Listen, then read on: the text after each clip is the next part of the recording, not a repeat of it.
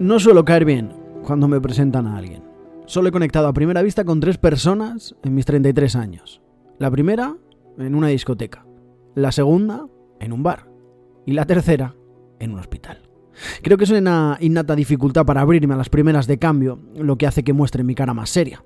Suelo empezar a caer bien a la hora, si me aguantan, o a la segunda vez que me ven, si llega. Tengo que trabajar en ello, lo intento a menudo. Últimamente no tengo muchas posibilidades de probar mis avances. Llegará el día.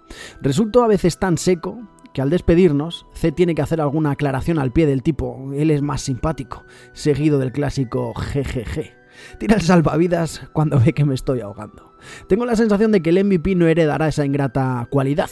El tío se lleva por delante a todo el que pasa. Da igual que tenga un mal día, que los tiene como todos. La sonrisa te la saca con media mueca y sigue con su marcha. Arregla el día con 10 segundos de mirarte a los ojos, o menos, cualidad innata. Ni la mía ni la suya deben confundirse ni acabar opositando a eso de mirar por encima del hombro. Nada que ver, está muy lejos es la tercera vía. Esa que te hace confundirte y creerte que vives la vida desde un pedestal al que el resto de mortales seremos incapaces de llegar.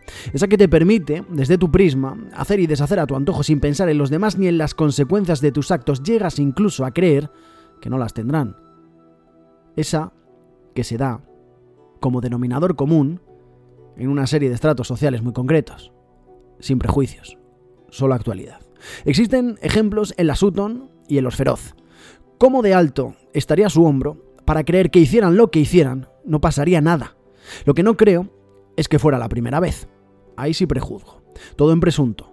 Claro, como el jamón. Estas últimas semanas me han hecho reflexionar sobre ese tema y la importancia de que el MVP nunca se crea por encima del bien y del mal. ¿Qué dice mi madre? ¿Será mejor que otros? Seguro, pero sabrá que eso no le dará derecho a mirar a nadie por encima del hombro, que la impunidad no la da ni el talento ni el dinero.